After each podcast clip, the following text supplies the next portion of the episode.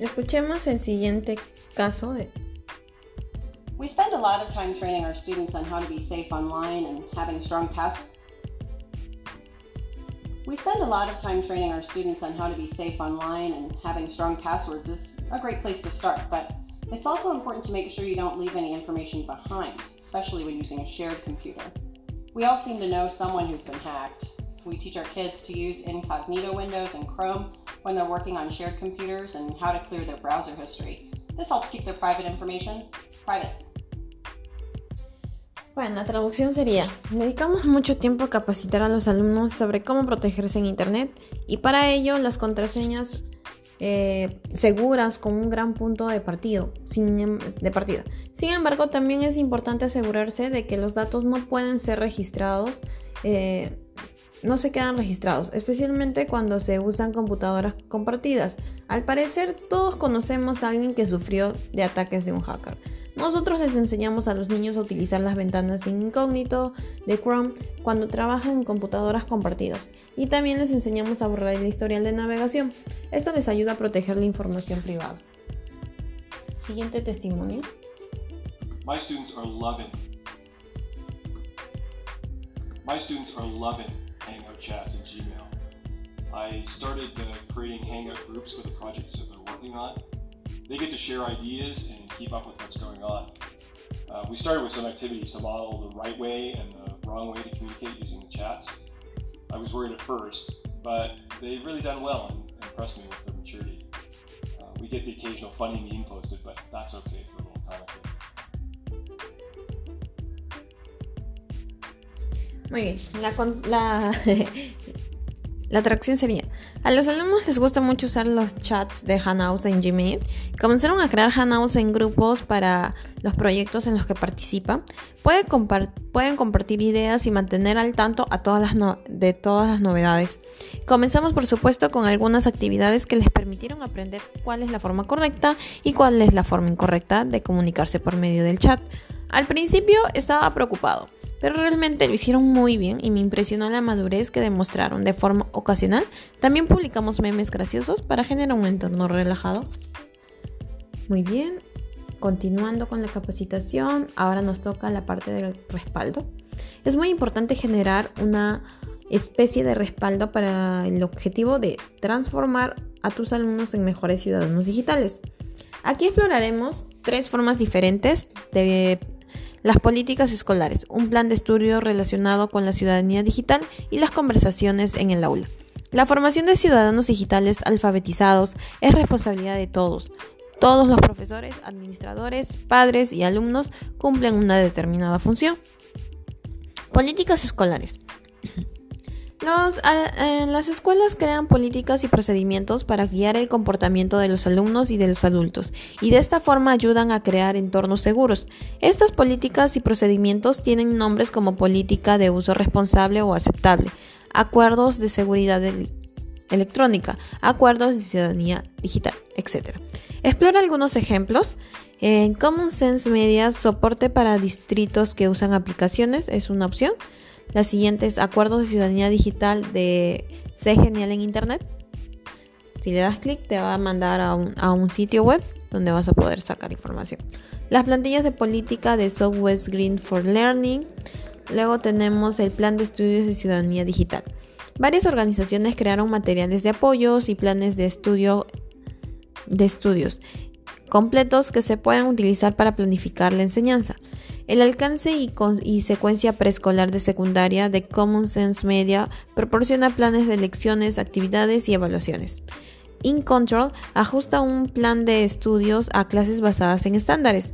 La ciudadanía y alfabetización digital de Southwest Green for Learning es un plan de estudios completo que brinda asesoramiento sobre cómo integrar estos temas en áreas existentes de la escuela. Promover las conversaciones positivas. Dentro de tu aula puede haber ocasiones en las que la conversación naturalmente se vuelve hacia temas de ciudadanía digital. No siempre son los temas más fáciles de debatir, pero son muy importantes para mantener abiertas las líneas de comunicación.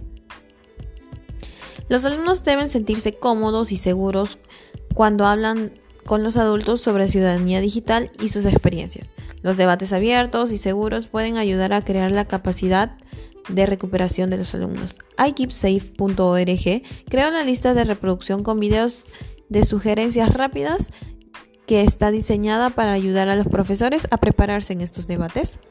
CyberSmart es un sitio de recursos desarrollado por el gobierno de Australia para ayudar a los alumnos, profesores y las familias se preparen para conversar sobre ciertos temas.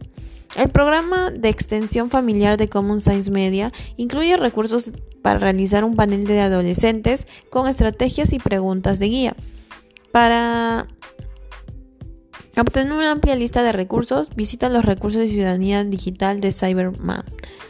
Ahora, tu turno. Dice, ah, es hora de ubicar tu propio contexto, los conceptos y recursos que aprendiste hasta el momento. Es posible que no tengas un nivel amplio de control o influencia, pero tienes el control de, la, de lo que haces en el aula y el área directa de tu influencia. Ahora dice, de las siguientes opciones elige correcta, correspondientemente a tu caso durante el debate de ideas, asegúrate de volver a consultar los recursos que se encuentran arriba y eh, bueno, que estuviste escuchando y evalúa compartir tus ideas con los directivos de la escuela. El primero es, nos manda un drive y nos manda una pequeña indicación. Nos dice, a ver, ya la encontré. Eh, luego de revisar algunos de los recursos en clase, indica los temas comunes, las secciones y enfoques que viste, cómo se pueden abordar esta, esta temática en tu escuela, quiénes deberían participar para abordar mejor ciudadanía digital en tu escuela y qué recursos necesitarías. El tema 1 es seguridad en línea. Explica cómo se dejan las huellas cibernéticas y cómo se puede estar seguro en línea. Realiza las charlas sobre el historial de navegación y sobre cómo se puede borrar. Demuestra cómo se usa la, navegación incógnita. Bueno, esto se ve bastante sencillo, así que pasemos al siguiente.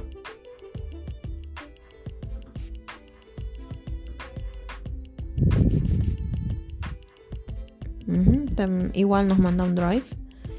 Y tenemos que hacer una copia, evidentemente.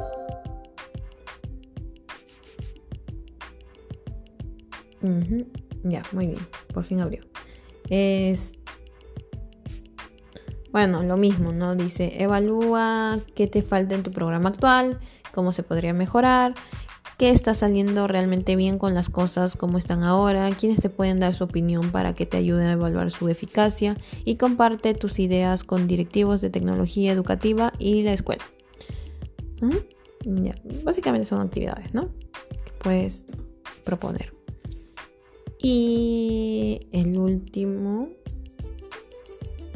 nos envía la siguiente indicación. Ahí. Ajá. Identifica dos cambios específicos que puedes hacer en tu propia aula. Cómo estimulas la conversación sobre temas relevantes de, manera respetuosa y cómo puedes conectar a tus alumnos con otros. Perfecto. Ahora, revisión de la clase. Ahora realicemos una revisión rápida para asegurarnos de que comprendiste en tu clase y que y te lo reconozcamos. Pregunta número uno. Hanaus puede ayudar a los alumnos a practicar los buenos hábitos de comunicación, verdadero o falso. Yo marqué verdadero y correcto. Ahora, ¿qué puedes hacer? ¿Qué puede hacer un profesor en el aula para formar alumnos responsables? Esto es de selección múltiple. La, alternativa mostrar a los alumnos cómo crear enseñanzas seguras, obvio. Eh, proporcionar oportunidades para que los alumnos practiquen un buen comportamiento también para mí es. Luego, crear un entorno seguro para conversar sobre temas relacionados con la ciudadanía digital. Bueno, voy a marcarlo porque también es importante. Integrar las clases de ciudadanía digital en el plan de estudios. Ok, vamos a comprobar la respuesta y correcto. Efectivamente, todas eran correctas. 3. El desarrollo de la puntos suspensivos ayuda a los alumnos a afrontar los desafíos en línea con más eficacia. O sea, donde estaban los puntos suspensivos debemos rellenarlo con las alternativas. La alternativa A, capacidad de recuperación. Mm, esa me parece. Alternativa B, ciudadanía. Alternativa C, ética. Y alternativa D, privacidad. Bueno, pondré capacidad de recuperación y la respuesta es correcta. Muy bien. Y la última, ¿cómo se puede analizar, utilizar la búsqueda de imágenes para enseñar un buen comportamiento en línea? Alternativa encontrar fotos disponibles en línea. Bueno, esa no la marcaría ni loca. Luego, filtrar las imágenes para derechos de, por derechos de uso. Bueno, esa me parece que es. C, encontrar imágenes de diferentes tamaños. No. Eh, y D, utilizar búsquedas inversas de imágenes. Ok, voy a marcar la B y vamos a ver, comprobar respuesta correcto. Muy bien, todo está bien. Y con eso terminaríamos la parte de formar ciudadanos digitales seguros y responsables.